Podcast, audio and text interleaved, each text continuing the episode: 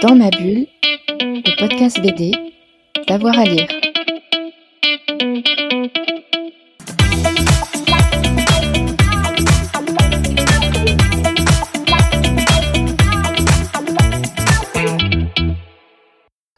Bonjour à toutes et à tous et bienvenue dans ce nouvel épisode de Dans ma bulle, votre podcast 100% BD avec avoir à lire. On a fait il y a quelques jours une première émission sur euh, Tintin et les adaptations euh, de Tintin dans le cadre de notre série sur le cinéma et euh, la bande dessinée. On vous avait promis une deuxième émission sur Le secret de la licorne, le film de Steven Spielberg, film de 2011. Hein. on va y revenir tout de suite et pour y revenir, j'ai deux spécialistes avec moi. Vous commencez à reconnaître un petit peu euh, leur voix. Cyril Jacquin, c'est Thomas Bonicel. Messieurs, bonsoir. Bonsoir. Salut Jérôme. Peut-être Thomas, est-ce que tu peux nous présenter un petit peu le, contexte de, ce film? Euh, Film qui sort donc euh, en 2011 avec Steven Spielberg, c'est quand même l'événement, la manière dont il, s'est approprié mhm. Tintin. Comment ça s'est passé? Quel est le casting? Alors, pour revenir vraiment aux sources, de, à la source de la source, il faut revenir dans les années 80 en fait. Très rapidement, dans les années 80, Steven Spielberg sort un petit film qui s'appelle Les Aventuriers de l'Arche perdue. Bon, Les Aventuriers de l'Arche perdue. Euh, nous, quand on le voit, on se dit tiens, ça ressemble un peu à Tintin. Steven Spielberg à l'époque ne, ne, connaît pas du tout Tintin, mais il y a un journaliste, en tout cas selon la légende, qui lui dit bah, regarde ton film ressemble vachement euh, à, un truc qu'on connaît vachement bien en Europe qui s'appelle Tintin ou Tintin, il faut l'appeler Tintin maintenant. Et euh, donc Steven Spielberg se, se prend de, vraiment d'amour pour, euh, pour, pour Tintin, puisqu'en fait ça ressemble vachement à ce que lui euh, fait déjà. Euh, donc il va essayer de prendre une option en fait sur, sur des droits d'adaptation assez tôt en réalité. Et puis dès 1984, quand il fait la promo donc de, l'épisode 2 d'Indiana Jones, hein, donc le, Temple maudit, bah il va, il va affirmer hein, que d'ici peu il fera une adaptation de Tintin. voilà, c'est vraiment dans son esprit. En réalité, il faut attendre un petit peu, hein, donc euh, une trentaine d'années en réalité. Donc euh, là, le, projet début des années 2000, euh, Spielberg vraiment pose une option sur les droits de Tintin. Et donc là, on se dit que ça va être un film extraordinaire. Bon, il faut attendre encore un petit peu avec des, problèmes de studio comme Hollywood sait nous en, réserver, mais en réalité, il trouve le moyen de le financer à hauteur de plus de 100 millions de, dollars hein, quand même. et donc il va le, il va le faire produire pas par n'importe qui, hein, par un certain Peter Jackson. Peter Jackson, c'est euh, Monsieur Seigneur des Anneaux. On peut le résumer comme ça. Il a fait des super films avant, mais voilà. Euh, évidemment, on peut parler de Brain Dead, on peut parler de Fantôme contre Fantôme. Vous voyez, ces films-là, ils sont géniaux. Mais euh, voilà, c'est en tant que Monsieur Seigneur des Anneaux, c'est avec cette aura-là qu'il va produire, il va produire Tintin. Steven Spielberg à la baguette et il va pas le faire n'importe comment son film, il va le faire en motion capture, en capture de mouvement. Et donc ça à l'époque c'est pas tout nouveau Hein, il y a déjà Robert Zemeckis qui a fait euh, un grand copain de Spielberg qui a fait des films. Euh, je crois que le, le Pôle Express, hein, c'est ça, euh, en, en mocap, en motion capture. Euh, mais ça reste relatif. Oui, oui, oui, exactement. Oui, oui. Euh, c'est même encore un peu avant, 2005, 2007 peut-être.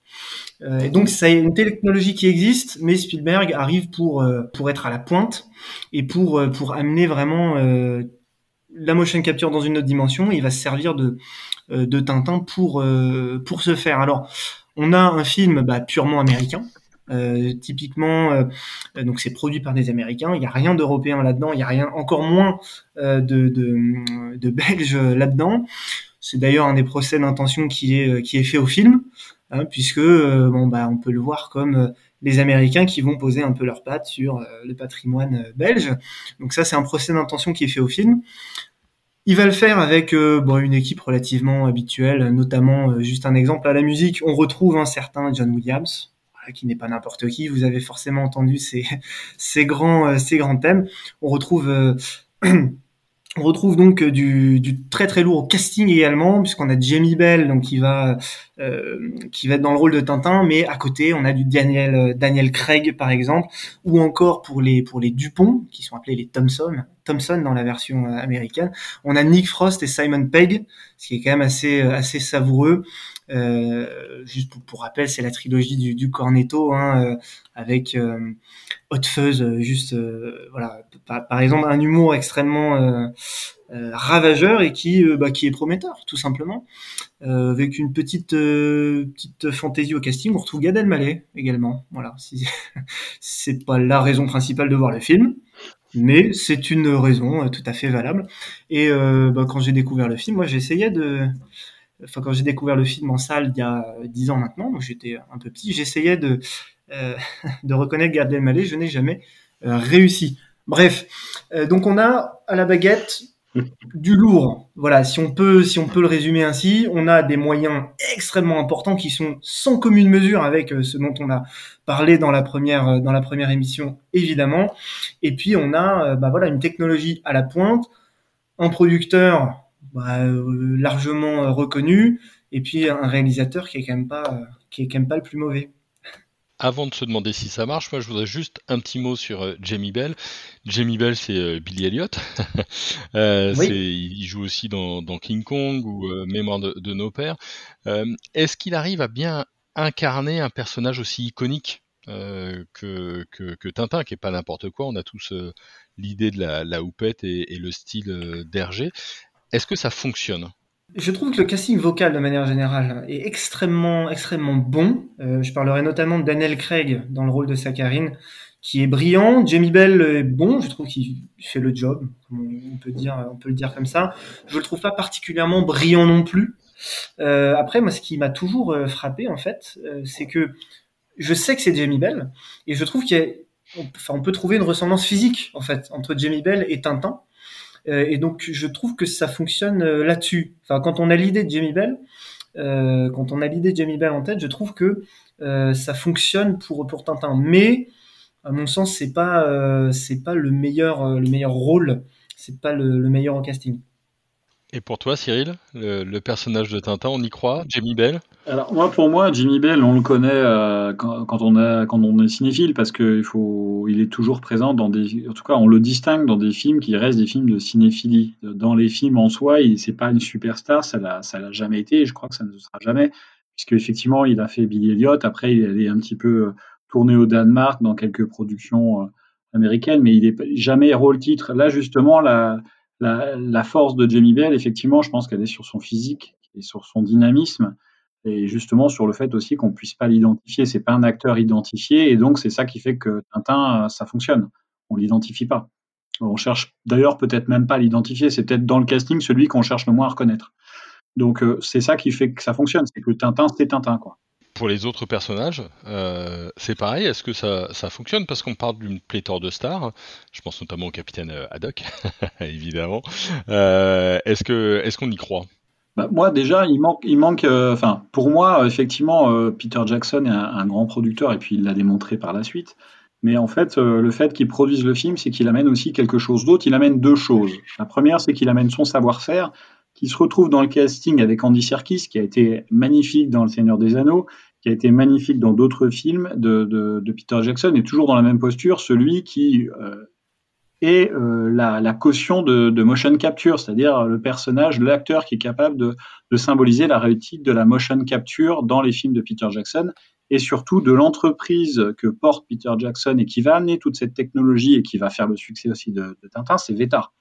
Euh, hmm. donc moi, pour moi, le, le, les, deux, les deux véritables stars du film, c'est Veta, donc avec son savoir-faire, quand même très important sur des productions comme Avatar ou plus tard sur les planètes des singes, euh, et qui va démontrer toute, toute, sa capacité justement à dépasser les problèmes que Robert Zemeckis a pu en, rencontrer sur Beowulf, qui est un film très intéressant, mais qui reste euh, limité par son développement technologique. La Veta, alors c'est pas exceptionnel, mais c'est très très bien déjà pour l'époque. Et Andy Serkis sont vraiment des gages de qualité du, film. Et avant même de, de voir le film, on sait qu'il y a ça, on sait qu'il y a Veta Peter Jackson, et qui en dit Serkis, et on sait que comme on l'a apprécié en Gollum, il y a des chances que ça soit aussi euh, quelque chose de réussi sur Tu, tu, es, es d'accord avec tout ça, euh, Thomas? Je, je, suis tout à fait d'accord. Euh, Andy Serkis, bon, on, le sait, c'est un grand acteur tout court d'ailleurs, hein, pas que motion capture. Oui. Il est vraiment super euh, par ailleurs. Mais c'est vrai que euh, bon, c'est lui hein, qui joue César. Tu parlais de la planète des singes, c'est lui qui joue qui joue le, le, le, le singe. Enfin vraiment, en motion évidemment c'était Gollum, le, grand Gollum. Donc en motion capture, c'est un peu gage de qualité effectivement. Je, reviens vraiment sur la voix de Daniel Craig. c'est celui qui m'a fait la plus grosse impression parce que ce qui est fort, c'est que en, le revoyant, je, je l'avais pas en tête. J'avais pas revu, relu le casting ou quoi. Et en fait, en, écoutant juste la voix, je me dis ah ouais, c'est Daniel Craig quoi.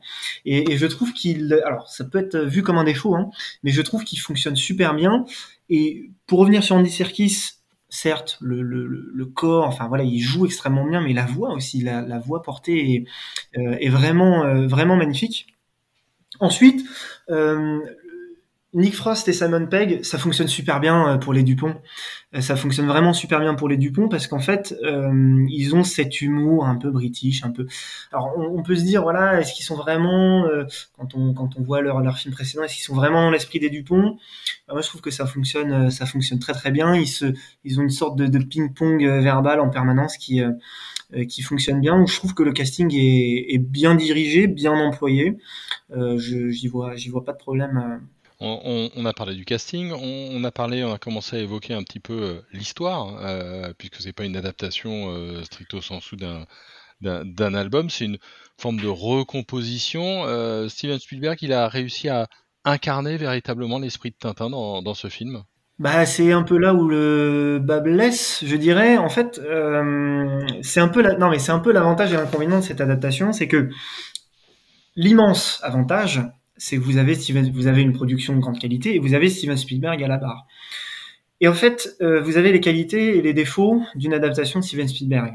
La marque de Steven Spielberg, notamment dans la mise en scène et le rythme, est telle que c'est difficile de se dire qu'on voit véritablement Tintin. En tout cas, moi, quand je vois le film, je me dis toujours que c'est vraiment euh, c'est un peu le Indiana Jones fantasmé de, Spielberg. Je vois pas véritablement Tintin euh, et c'est vraiment l'inconvénient de, ce film-là. Après, est-ce qu'on peut vraiment lui faire reproche de s'approprier le est-ce qu'on peut vraiment pardon lui faire le reproche de s'approprier euh, l'œuvre de Hergé Bah non en fait. Je crois que quand on adapte, on trahit. Ça c'est une formule bien connue il a trahi, mais avec, euh, je trouve, vraiment euh, classe, avec talent, et en fait, en, faisant son propre film.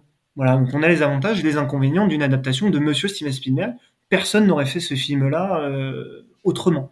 Moi, je, suis d'accord, bien entendu, avec une, une réserve. C'est pas une réserve, c'est la construction même. Effectivement, Steven Spielberg est à la réalisation, mais par contre, j'ai envie de dire, il joue en équipe, c'est-à-dire que il met pas les doigts dans le scénar, c'est pas lui le scénario. Lui, il a le projet, il porte un projet grâce à son, studio, grâce à son, équipe et à son image. Mais c'est trois réalisateurs qui vont, euh, qui sont aussi des, scénaristes, qui vont apporter chacun une touche différente et qui vont faire que l'adaptation fonctionne. C'est-à-dire que Edward Wright, il est au scénar aussi, il est présent au scénario. Joe Cornish, qu'on connaît pour Attack on the Block, et plutôt d'action, il est présent. Et Stephen Moffat, qu'on connaît un petit peu moins, mais qui est plutôt sur la partie historique, plutôt sur des, des, adaptations pour la télévision britannique de, de, films historiques en costume. Il est là aussi pour apporter son cachet. En fait, c'est cet équilibre sur le scénario entre trois réalisateurs qui sont complètement éloignés de, Tintin qui fait que le film fonctionne et qu'on prend quelques distances et quelques libertés avec les, avec les œuvres d'Hergé. Hmm. Le, le, film a fonctionné à, à sa sortie? Comment ça s'est passé? Alors le film fonctionne plutôt bien, euh, plutôt bien à sa sortie. D'un point de vue euh, purement financier, il me semble que c'est plutôt pas mal quand on regarde les chiffres. Bon, il fait 400 millions euh, au box-office. Bon, ça m'a ça m'a pas l'air euh, trop trop mal. C'est à peu près quatre fois son budget, trois quatre fois son budget. L'accueil critique est plutôt bon, sans être dithyrambique en réalité. Voilà. En fait, le, le, le film est, est, vraiment censé pour ses qualités visuelles. Ça, je pense que c'est c'est indéniable. En revanche, bah, euh, notamment côté européen, on, critique Spielberg pour pour s'être éloigné, pour ce qu'on a dit en fait euh, tout à l'heure, pour s'être éloigné de l'esprit euh, originel vraiment de, de, Tintin. Mais l'accueil critique est, est, plutôt bon. Cyril? Alors, pour, pour l'avoir vécu, puisque je, je, trouve que j'ai aussi une casquette d'exploitant de cinéma et que je travaille donc dans le cinéma, donc j'ai exploité le film, euh, le problème du film, euh, avant de parler de son succès, c'est qu'en tout cas, euh, pour toutes les personnes qui connaissaient et qui vivent avec la culture de Tintin, le, produit, entre guillemets, n'était pas identifié. On ne savait pas du tout ce que c'était, on ne savait pas du tout comment ça allait être traité, on ne savait pas vraiment si c'était un, spectacle plutôt enfantin, adulte, ou si ça fonctionnait. Euh, effectivement, c'est arrivé comme quelque chose qui était euh, marketé américain, mais on ne savait pas du tout comment, comment le traiter, de la même façon qu'on n'a pas su traiter Beowulf à l'époque de Robert Zemkis et que ça n'a pas été un grand succès. Là, en l'occurrence, il y a la marque de fabrique de Tintin. Effectivement, le film a, rapporté environ 400 millions euh, sur son exploitation monde. Euh, il a marché un peu sur tous les territoires. Il a principalement marqué et marché sur des territoires éloigné de l'Europe, on va pas se le cacher. La Chine a été un territoire qui a bien bien euh, épuisé le Tintin et également euh, les États-Unis, euh, sachant que la sortie du film, parce que là encore faut, faut bien le préciser, le film il est porté par les plus grandes sociétés américaines d'entertainment. Il y a Paramount Pictures, Columbia, Nickelodeon, Amblin, Wingnut Film et la Kennedy Marshall Company. Et derrière tout ça, on a aussi un process qui fait que le film a été accompagné par beaucoup de gros partenaires marketing américains comme Coca. Il y a eu des déclinaisons en jeu, vidéo avec un jeu qui a, été, battu des records. Donc, pour le coup, c'est vraiment le produit Tintin qui a été porté et il y a eu un succès en salle qui a existé. Le film a été vu, euh, notamment en Europe, mais il n'y a pas eu de grand succès en France sur l'exploitation. Le film a fonctionné, il est sorti aussi euh, sur une période de vacances scolaires mais il n'y a pas eu de, il y a pas eu de, il y a pas eu de gros, gros enthousiasme. Et d'ailleurs, le film n'a pas, n'a pas, n'a pas vécu très, très, très longtemps en salle. De moyenne, les plus grandes exploitations sont ont dépasser les 6-7 semaines. 5 300 000 en, en France, exactement. C'est un, un, bon, c'est un bon, c'est un bon score. On va pas non plus euh, minimiser la chose. Mais quand le film est sorti, c'était tellement un événement. Euh, je ne sais pas si vous vous rappelez, messieurs, euh, comment ça se passait. Il y a quand même toute l'équipe de Tintin qui était l'équipe de Tintin qui était quand même présente sur les, tous les, quasiment la une et la deux, ils ont fait les deux plateaux en deux jours. Ce qui, ce se passe jamais. Il y a eu quand même deux, projections, une au Rex et puis une, je crois, si je dis pas de bêtises, au Pâté Vepler à Paris. Il y a eu la projection de, de, Bruxelles. Il y a eu énormément de choses. Euh, il y avait un partenariat. On voyait Tintin absolument partout. Donc effectivement, le film a fonctionné. Et derrière, il a aussi eu une belle vie en vidéo. Néanmoins, aujourd'hui, quand on parle du projet Tintin, et là, il, se trouve qu'on en parle puisqu'il y a le, serpent de mer du deuxième, du deuxième opus qui est en train de repointer le nez avant de replonger dans le lac. Euh, on n'est pas non plus sur, euh, sur une attente exceptionnelle. Il n'y a pas l'enthousiasme qu'il peut y avoir sur euh, la suite d'Avatar ou même Matrix 4. Il y a de l'intérêt, mais, mais le film a, il est passé par rapport à la technologie qui a aussi bien vieilli ça reste euh, plutôt une référence, mais j'ai, en tout cas, mon ressenti, c'est que c'est pas non plus, euh, c'est pas non plus un, succès. Quoi. C'est, un succès quand même malgré tout assez mitigé. Alors en fait, ce qui, est assez fort euh, pour, pour Spielberg, c'est que quand on pense, je sais pas, aux 10 meilleurs films de Spielberg, globalement, on pense pas à Tintin. Enfin, je je, je, mm. je l'ai jamais vu dans un top 10 des films de Spielberg. pour n'importe quel réalisateur, ce serait un film majeur parce que c'est quand même, il faut le dire, un bon film, euh, il est extrêmement bien fichu du coup, hein, techniquement c'est très très probant, euh, le film est bien rythmé, euh, il est léger, il est bondissant, il est très divertissant. voilà, après on peut lui faire certains reproches. Je lui reprocherais notamment une mise en scène un peu too much, on pourrait dire. Je trouve qu'il s'amuse un peu trop avec sa caméra plus ou moins virtuelle du coup. mais globalement, c'est un, un très bon film qui serait majeur pour n'importe quel réalisateur mais qui en fait pour Steven Spielberg est un film plutôt mineur. Il me semble que quand on se retournera, quand on regardera la carrière de Steven Spielberg, qu'on verra euh, ces immenses films certains ont révolutionné l'industrie, on peut penser aux Dents de la Mer, à Jurassic Park, certains ont profondément marqué le public, on peut penser à la liste de Schindler. Finalement, Tintin euh, bah, ne marque pas vraiment la carrière de, de Steven Spielberg, sauf erreur de ma part. Clairement, dites-moi un petit mot du, de la suite, alors qu'on attend, hein, parce qu'on est déjà en 2022, ça fait, ça fait 11 ans que le projet est dans les, dans les tuyaux. Euh, qu'est-ce qu'on en sait de cette suite? Elle est officiellement annoncée, et donc le projet serait réalisé cette fois-ci par Peter Jackson, hein, donc qui a produit le premier, mais qui euh, euh, se collerait à la réalisation pour le, pour le second. Le film, sauf erreur de ma part, n'a pas encore de titre, mais par contre, il a bien un réalisateur, Peter Jackson, ce qui est plutôt rassurant on va pas se, on va pas se mentir. Euh, et donc c'est, je veux pas de date de sortie, euh, rien, mais le, projet est, euh, est, officiellement sur les rails. Cyril, tu as plus d'infos toi? Bah, on a eu des titres, euh, des titres effectivement qui annonçaient Le secret de la licorne 2 ou Tintin 2, euh, mais euh, il n'y a pas plus d'éléments que ça. Tout ce qui est annoncé dans le projet, effectivement, c'est la reprise en main de Peter Jackson. Alors est-ce que, parce qu'on parlait d'œuvres mineures de Steven Spielberg ou pas, je pense que la forme du film, c'est quelque chose qui n'a pas forcément favorisé Spielberg, comme d'ailleurs les projets un petit peu sur ce modèle-là de en tout cas en tout numérique, on va dire, n'ont jamais aidé. Et Zemeckis en sera également victime, je pense, sur, mhm. ces, tentatives. Des films qui seront, euh, qui seront pas, qui ne resteront pas, parce que effectivement, Spielberg, il a fait des grands films. Il a aussi fait des grands films à réessayer dont on parle moins comme Munich. C'est vrai qu'identifier euh, Tintin dans, dans cette filmographie qui est quand même très très large et qui brasse beaucoup de choses, c'est très compliqué. Parce que malgré tout, il y a toujours eu un problème euh, au cinéma avec le cinéma d'animation et c'est pas les succès de Shiro qui, changent quoi que ce soit. Ça reste un cinéma qui n'est pas un cinéma classique, donc on a du mal à l'identifier et à le respecter pour ça. Donc je pense que le, véritable problème du film, en tout cas dans l'identification de, Steven Spielberg et de son travail, c'est celui-ci.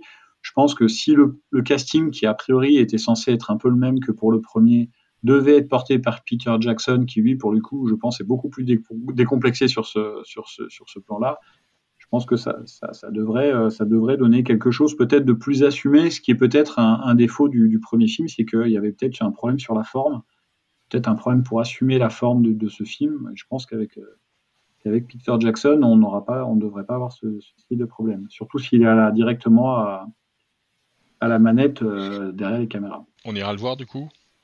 Oh bah oui. On va voir. Oui, bien sûr. Bon, bah, ça va.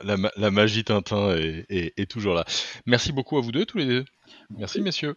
À bientôt. Merci, merci à vous. Et ben voilà, dans ma bulle, c'est terminé pour euh, aujourd'hui. Si vous avez vu ce, cette version secret de la licorne de Steven Spielberg, laissez-nous un petit commentaire, évidemment. Dites-nous ce que vous en avez pensé. Et puis abonnez-vous, comme ça vous aurez la notification de toutes nos émissions. Merci à tout le monde et bonne journée. Dans ma bulle, le podcast BD, d'avoir à lire.